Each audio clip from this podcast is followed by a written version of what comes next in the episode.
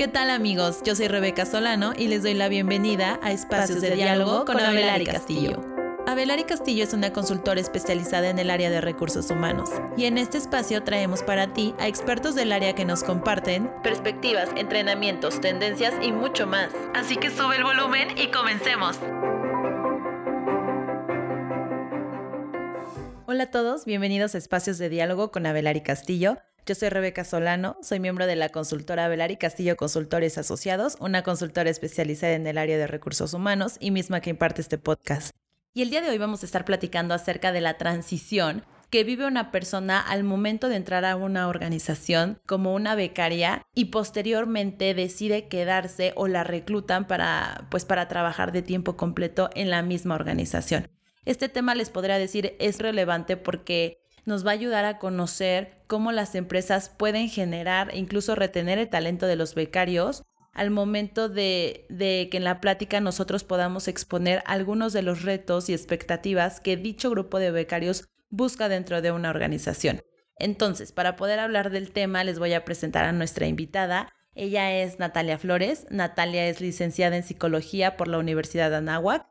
Tiene una experiencia laboral en Teletech y en InRow y actualmente trabaja en una empresa que es líder global en soluciones y servicios de agua y prevención de infecciones. Natalia empezó como becaria en esta organización y después de un tiempo la reclutaron. Entonces justamente es la importancia de tener a alguien como ella de invitada para que nos pueda dar todo ese insight de las experiencias que tuvo en la organización, las expectativas que buscaba y todas las cuestiones que hizo que ella tomara la decisión de quedarse en una empresa como la que trabaja hoy en día. Así que Nat, bienvenida. Es un gusto coincidir nuevamente contigo y cuéntanos cómo estás. Hola Rebe, no, que el gusto es mío. Muchísimas gracias por la invitación y estoy súper, súper emocionada. Como te dije, como que esta es la primera vez haciéndolo este, y pues realmente quiero que, se quede un mensaje súper positivo para todos aquellos nuevos becarios o los que ya están en las empresas este, para mejorar algunas prácticas y en lo que pueda yo conversar contigo, eh, pues será un placer. Súper, Nat. Pues estoy muy contenta de que estés aquí. Creo que tus comentarios van a ser de mucha utilidad para el tema de hoy. Y les voy a comentar rápidamente, Natalia y yo nos conocimos hace como, ¿cuántos años, Nat? Como, dos, tres, tres, años ya, qué rápido. bueno, pues tres años y nos conocimos en una experiencia de becarias. Vivimos juntas el proceso, el reclutamiento. De hecho, tuvimos la oportunidad de trabajar en el mismo equipo y es impresionante la retroalimentación que toda persona puede recopilar mientras vive ese tipo de procesos. Entonces, Natalia, tus comentarios van a ser muy útiles y vamos a arrancarnos. Me gustaría que nos contaras un poquito para que la gente que está allá afuera te conozca un poco más. Cuéntanos qué haces en tu empresa, cuál es tu día a día. Pues mira, yo ahorita estoy en el área de desarrollo de talento en mi empresa. Este, la verdad es que somos un equipo ahorita muy chiquito, pero súper fuerte porque apenas estamos empezando con iniciativas pues muy avanzadas, ¿no? Tomando como ejemplo pues ideologías o, prácticas internacionales. Entonces, es lo que estamos impulsando ahorita.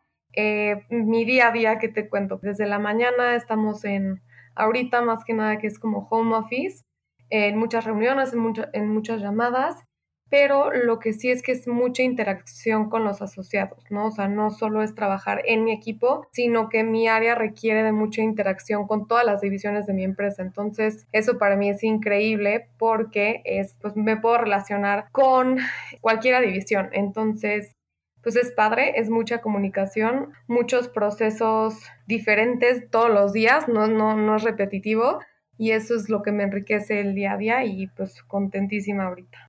Super Nat. Y déjame tomar algo de lo que tú mencionaste que creo puede ser muy interesante. A veces la gente cree que recursos humanos eh, opera lo convencional, ¿no? Recursos humanos contrata, despide y me paga la nómina. Y la realidad es que el área se enfoca en muchísimas cosas, la subestimamos.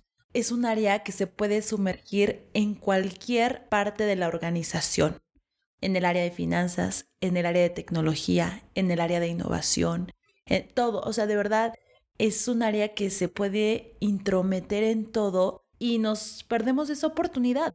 Muchas empresas, igual que, que solamente se dedican a, a lo convencional, pierden esa oportunidad de poder generar, de poder crear e innovar en esa cuestión.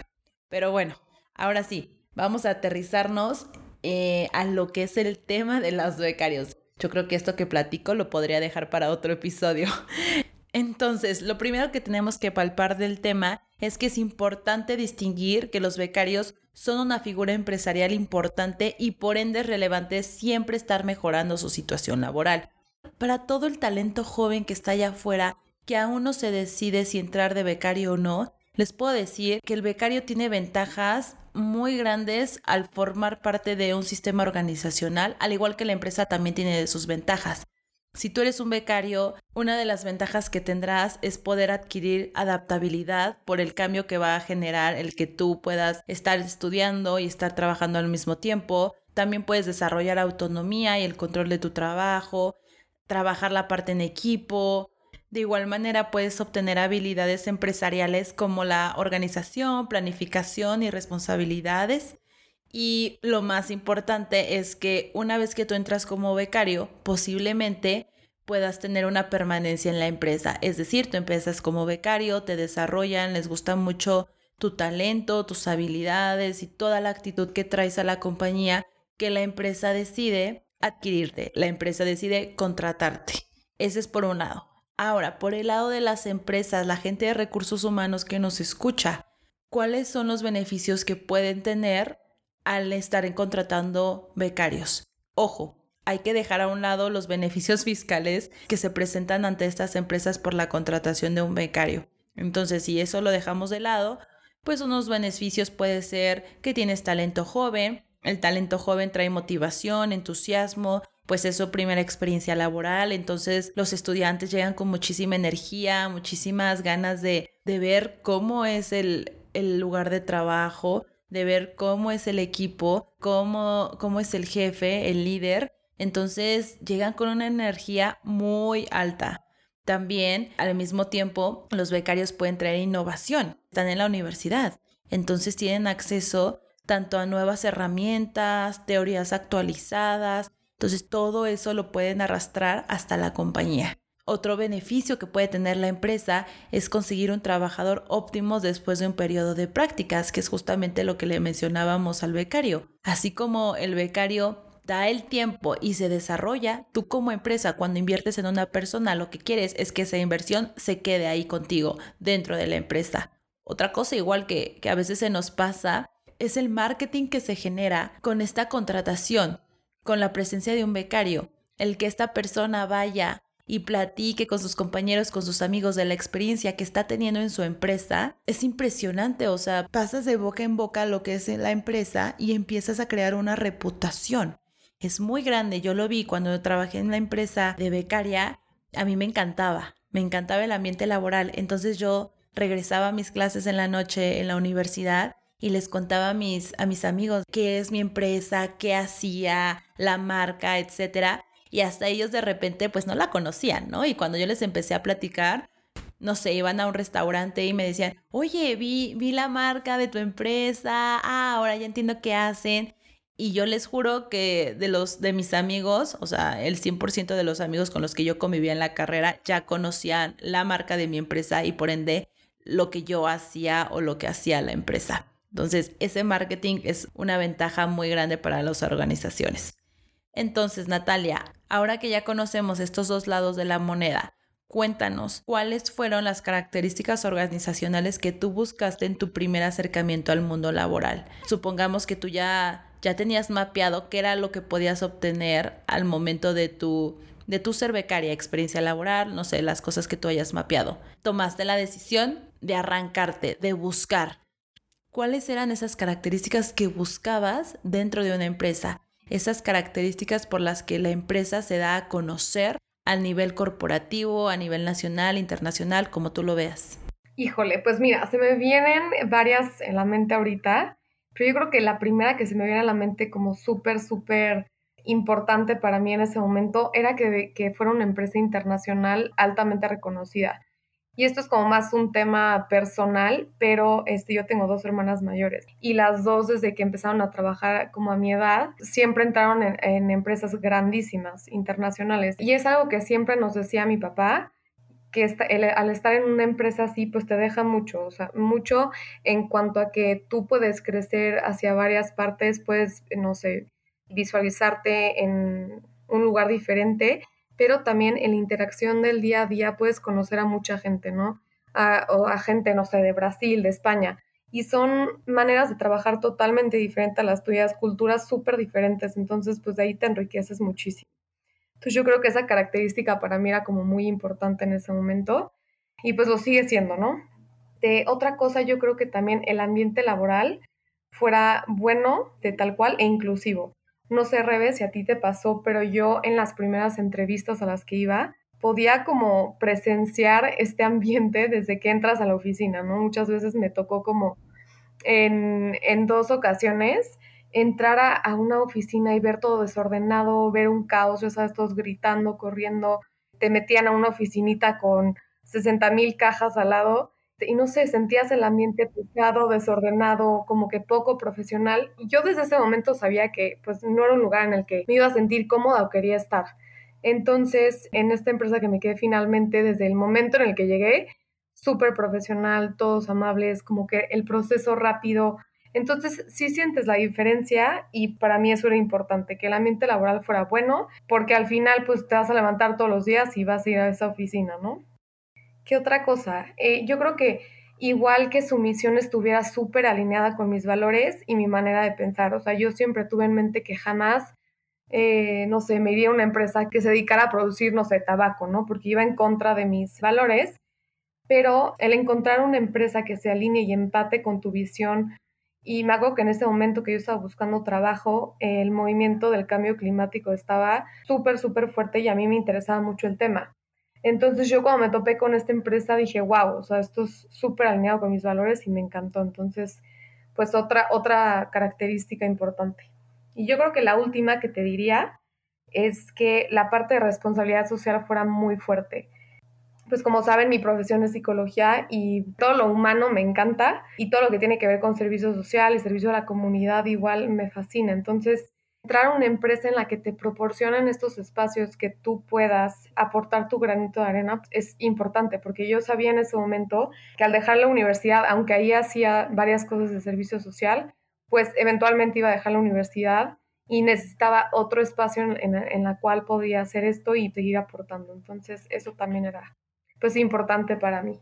Sí, sí, sí, me dio muchísima risa lo que decías, que te metían a cuartos llenos de cajas. Pero es que cuando yo estaba igual de becaria e, e iba a entrevistas, una cosa a la que yo prestaba mucha atención era el olor de la oficina. Entonces, si yo entraba y olía feo, automáticamente me desagradaba y no me visualizaba trabajando ahí. Y en el caso de la empresa en la que yo me quedé, era una empresa, o sea, tú entrabas y olía rico, olía limpio, igual como tú mencionabas, veías los lugares de trabajo ordenados y cuando trabajé ahí, te das cuenta, pues todos los días limpiaban, etcétera, pero la gente que trabajaba ahí era limpia.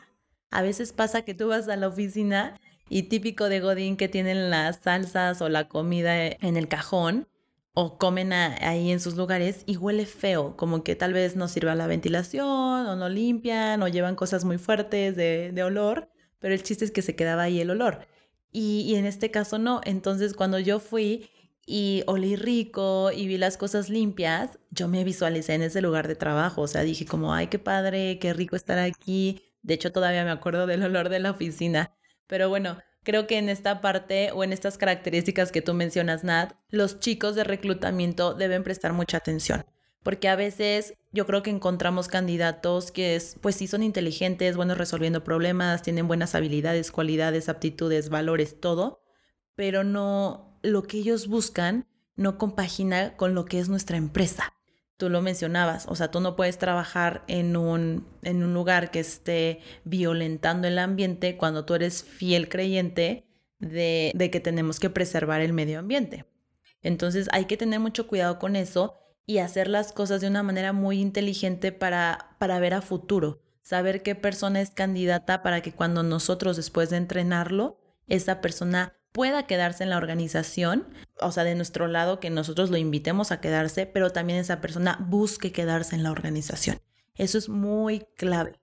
Ahora, quiero recalcar algo que todos tenemos que tener en mente. Las características que Nat nos mencionó son a su gusto y claramente todas las personas que aplican a empresas tienen gustos, expectativas, deseos, sueños y metas diferentes.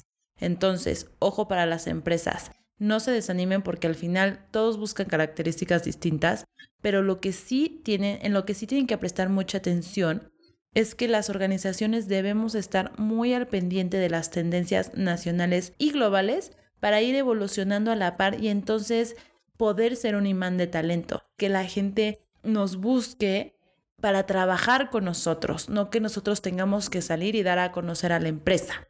Tiene que ser un efecto viceversa. Ahora, Nat, una vez que terminaste este proceso de buscar la empresa, de tener el proceso de reclutamiento, ¿cuáles eran las prácticas laborales que tú buscabas? Es decir, ¿cuál era el modus operandi que tú buscabas dentro de la empresa? Qué actitudes buscabas en, en tu equipo, con tu jefe, en el director, en el director del área. ¿Cuáles eran esas formas de actuar, esas prácticas que querías tener en tu día a día?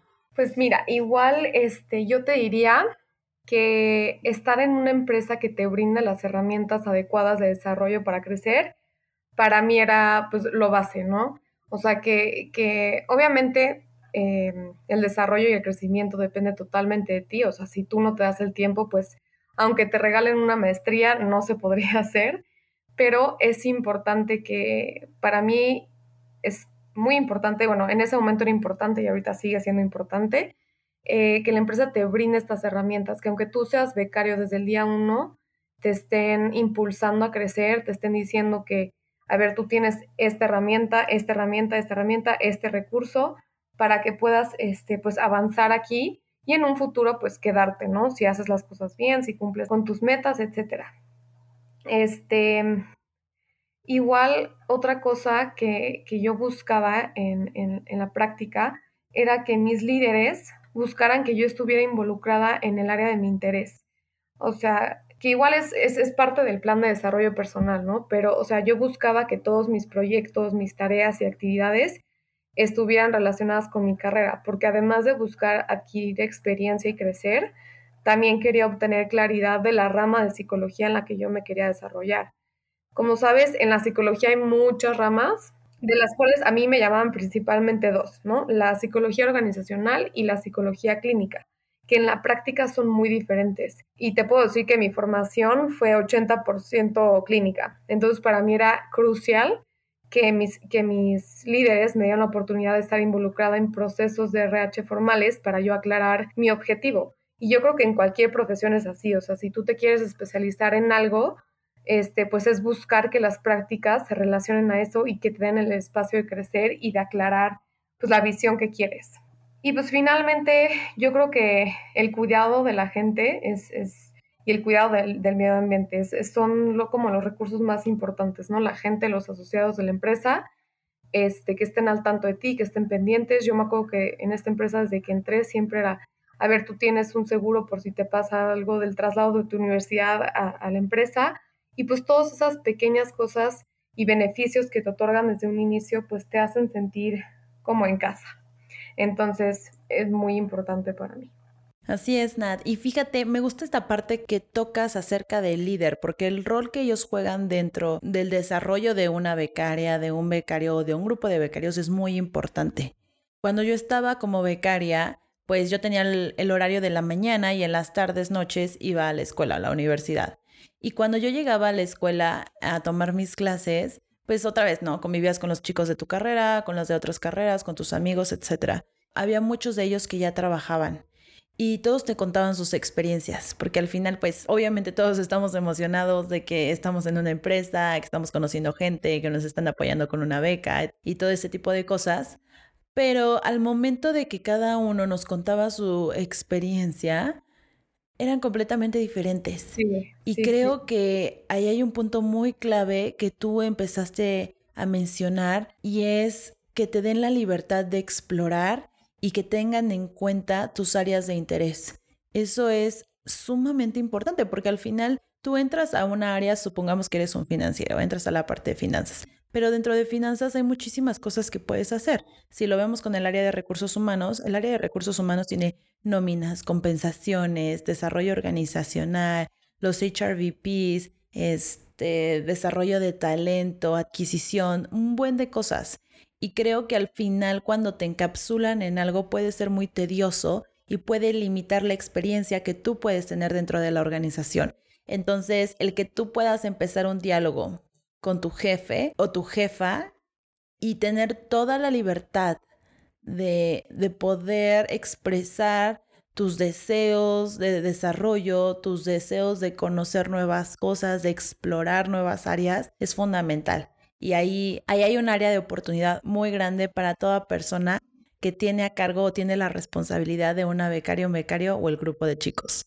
Ahora, Nat, compártenos de todas las cosas que tú rescatas de tu trayectoria como, como becaria, ¿qué consejo le darías a, a una jefa, a un jefe que tiene a cargo una becaria? Pues mira, yo le diría que entender el contexto es, es como la base, ¿no? Eh, ¿A qué me refiero con esto? A que tu manager o tu director o quien sea que tenga a cargo los becarios entienda que la escuela siempre es primero. Y esto me lo dejó muy grabado mi director de recursos humanos en ese tiempo y mi manager en ese tiempo. Siempre me decían, Nat, la escuela es primero. Entonces, eh, no sé, podíamos estar en, en, una capacitación o lo que sea. Y a mí al principio me daba pena de cómo no, o sea, cómo les voy a decir que ya me tengo que ir a la escuela van a pensar que no quiero trabajar o no quiero cumplir, pero pues me acercaba y les decía y me decían, sin problema, o sea, la escuela siempre es primero. Y, y, para siempre, o sea, siempre me decían eso. Entonces, que como manager y director entiendan que para un becario su educación va a ser primero que, que, que el trabajo, es yo creo que muy importante. Eso a mí me hizo sentir cómoda desde el día uno y apoyada, por lo que tuve un muy buen desempeño y compromiso con la empresa la verdad es que a mí me generó un sentido de pertenencia muy grande el, el tener como este, este apoyo de ellos. Y es eso, es entender el contexto, que es una persona que sigue en la universidad, que sigue estudiando y que se tiene que trasladar en el día, ya sea dos veces o tres, entre la universidad y el trabajo. Y con esto no me refiero a que, a que los becarios puedan flojear y que no tengan responsabilidad en el trabajo, sino que la educación pues es primero en este momento y tienen que acabar la carrera para que en un futuro si se quieren quedar ahí a seguir creciendo y desarrollarse profesionalmente en la empresa pues tienen que finalizar con los estudios, ¿no? Y ya, y con ese soporte yo le agarré muchísimo amor y entrega a mi trabajo em, y pues eso. Y, y yo creo que la segunda cosa definitivamente sería el crear un espacio seguro y de crecimiento eh, o sea, con esto me refiero a que les des voz a, a estas personas que siguen inmersos como a este mundo nuevo, a este mundo rico de cosas innovadoras, como tú decías al principio, Rebe, es gente que sigue en contacto con, con la innovación, o sea, que están en universidades, que saben de las últimas tendencias, etcétera, y pues es darle, darles voz en espacios importantes. Esto es muy importante porque no solo es ven, siéntate en mi oficina y platicamos tú y yo y dime tus ideas, sino que en foros importantes, en donde hay directores, etcétera, eh, el manager tenga esta, esta habilidad de darles voz a las personas que está, este, pues, está a cargo de, pues.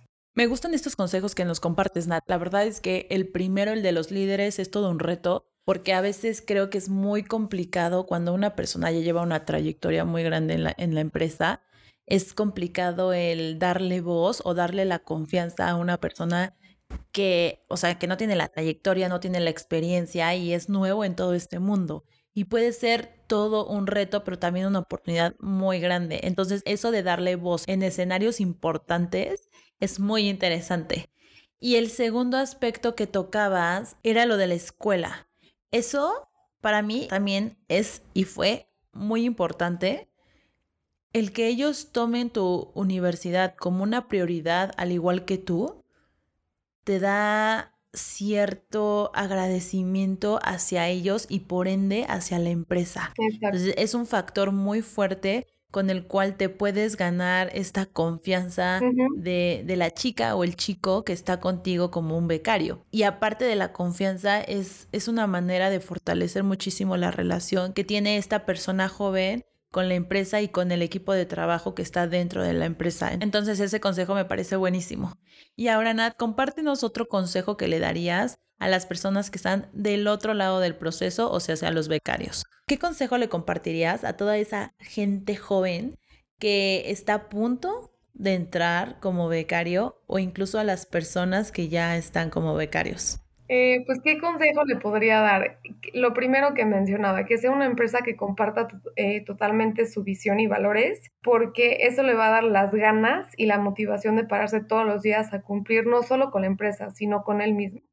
O sea, sí le estás dando algo a la empresa, pero tú también al mismo tiempo estás creciendo y desarrollándote y, ganando experiencia.